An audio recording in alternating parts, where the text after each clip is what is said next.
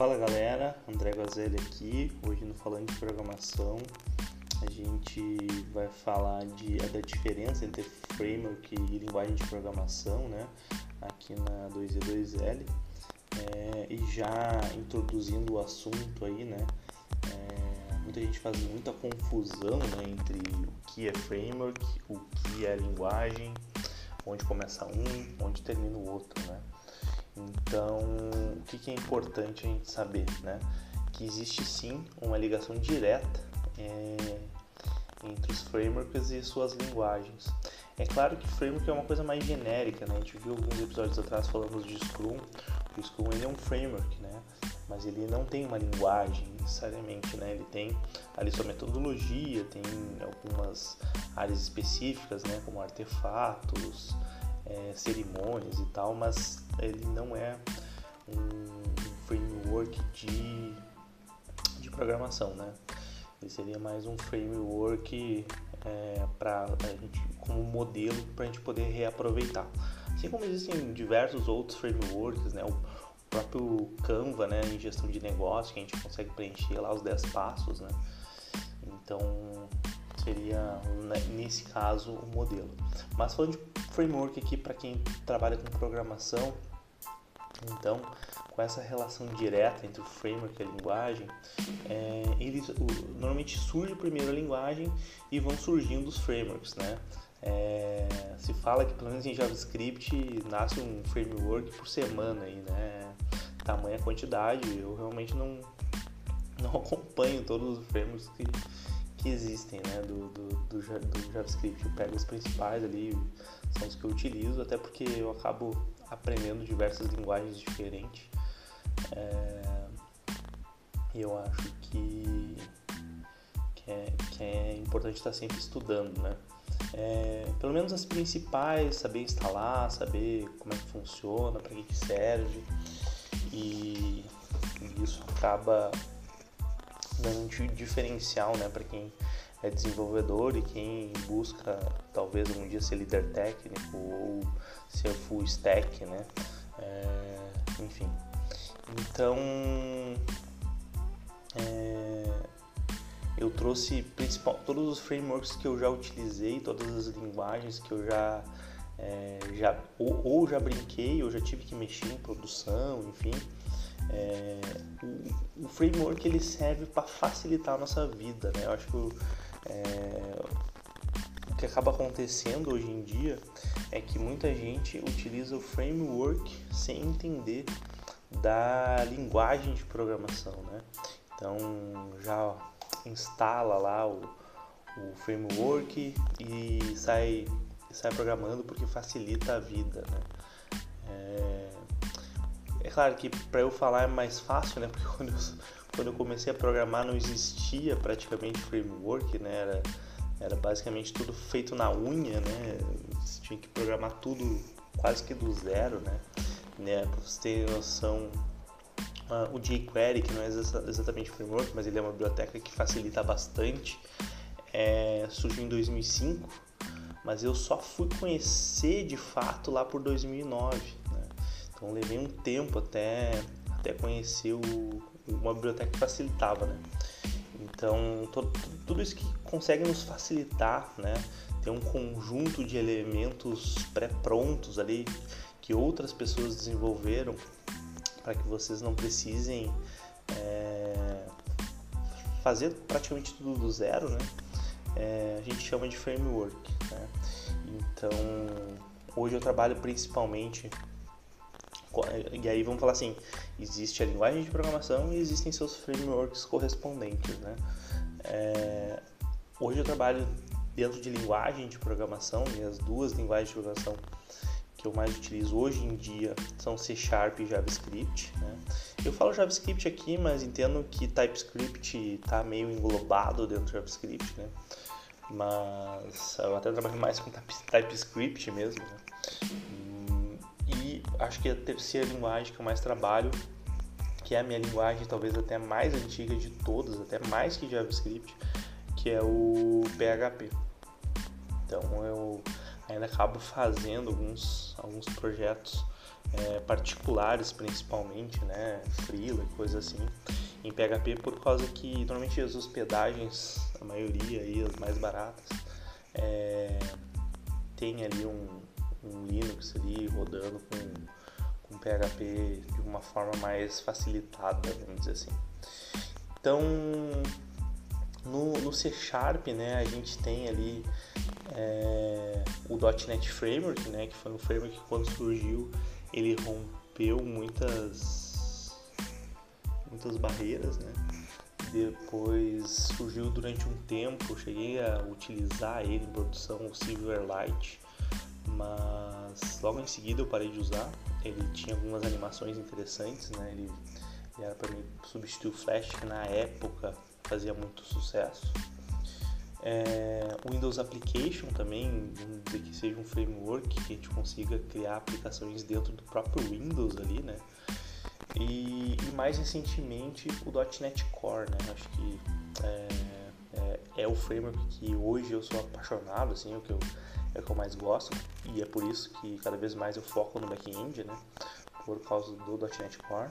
É claro que tem dias que tem que mexer no .NET Framework, porque a gente tem uns, alguns legados lá na empresa mas, enfim. Então, basicamente, a gente utiliza então, do .NET Core, do .NET Framework com C Sharp de linguagem é, de, de, de, background ali, né? É, dentro do JavaScript ali, então, seria outra linguagem, né? Eu falo JavaScript barra TypeScript, porque no fim o TypeScript ele vai compilar e vai virar um JavaScript, né? É, a gente tem o Angular, Angular, é, eu ainda eu, eu já passei por muito tempo com React, mas é, o Angular eu ainda prefiro, né? Várias vezes que eu migrei para o React tive que utilizar, tinha algumas coisas que me dava saudade no Angular. O próprio React, então, seria outro framework, né? E, e o Vue.js, então todos esses seriam frameworks de JavaScript, né? é, que facilitam bastante coisa no, no front-end ali. Depois no PHP, framework que eu descobri, acho que foi 2014 talvez, 2015 por ali, é o Laravel, né? Para mim ainda é hoje o, o meu framework favorito do PHP. É, ele é muito fácil de, de utilizar ali, de instalar e de, de aplicar nos servidores. Né? O Slim PHP, o Slim, o bom é que ele é pequenininho, né? O CodeIgniter eu já tive que usar ele algumas vezes, né? Embora eu não goste tanto, porque ele deixa, ele acaba deixando muito livre, né? E programador iniciante, se bem que programador iniciante muitas vezes acaba fazendo cagada em qualquer um dos frameworks, né? Mas é, eu vejo que o CodeIgniter ele facilita ainda mais esses, esses erros, vamos dizer assim, não, não exatamente erro, mas é, mau uso do código, né? O Symfony, Symfony é bem interessante, né? Ele é, quando eu, eu, conheci o ORM a partir do Symfony, foi mais ou menos um pouquinho, acho que foi um ou dois anos antes de eu começar a usar Laravel. É, tinha o Twig, Doctrine, tem várias, várias bibliotecas lá que são muito fáceis de usar, né? É, e o próprio Zend Framework, né? Embora o Zend Framework de fato, assim, eu já faz bastante tempo que não utilizo. É, o Zend, claro, foi criado pelos caras que criaram o PHP 2, né? Eles deram continuação lá do, do Rasmus Lerdos lá e tal. E depois aí eu trouxe outros que eu acabei utilizando, é, por exemplo, eu, tenho, eu, eu, ainda tenho um pouco de preconceito, mas já melhorei bastante o meu preconceito com Java. É, os primeiros Javas que eu usava davam muito pau, davam muito erro. Né? É, hoje quando dá um, também um pau no que acontece no .NET ou no próprio JavaScript, é, eu fico me lembrando das, dos meus empecilhos que eu tive com Java no início, né? É, usando lá o, na época o NetBeans ou até mesmo o Eclipse. E, e na época eu não usava nenhum framework, era tudo na mão, né? Tudo na Win. Depois, né, usando Tomcat e tal. Depois passou um tempo e aí eu, uh, eu cheguei a usar Java é, no Android Studio, né? Mas isso aí eu não estou falando de nenhum framework por enquanto, né?